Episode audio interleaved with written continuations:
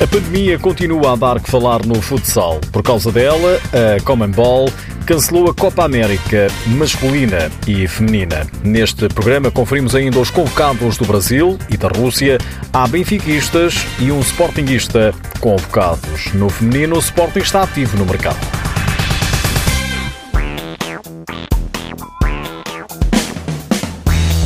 A Copa América feminina e masculina estava agendada para o final deste ano, mas foi cancelada. Uma decisão da Commonball da Confederação Sul-Americana de Futebol, segundo é possível ver através do documento oficial que circula pela internet, divulgado pelo portal argentino Passian Futsal, a direção da Commonball esteve reunida na semana passada e decidiu cancelar uma série de torneios que estavam planeados.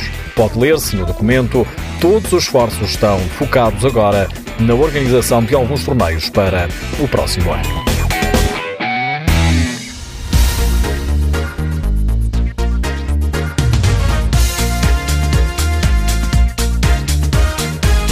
Portugal anunciou primeiro os convocados para o Campeonato do Mundo, agora foi a vez do Brasil e da Rússia, duas das seleções mais poderosas do mundo. Na Canarinha, destaque para dois jogadores a atuar em Portugal, Guita, guarda-redes do Sporting, e Arthur, do Benfica. Os dois merecem a confiança de Marquinhos Xavier, onde se destacam alguns dos melhores jogadores do mundo, incluindo o próprio Ferrão, pivô de Barcelona, que foi considerado o melhor jogador do ano passado pela Futsal Planet. A seleção da Rússia vai contar também com três benfiquistas, são eles Rómulo, Rubinho e Xiscala. Mundial 2021 vai decorrer em setembro na Lituânia. O Brasil, detentor de cinco títulos na competição, parte como um dos favoritos a vencer o torneio.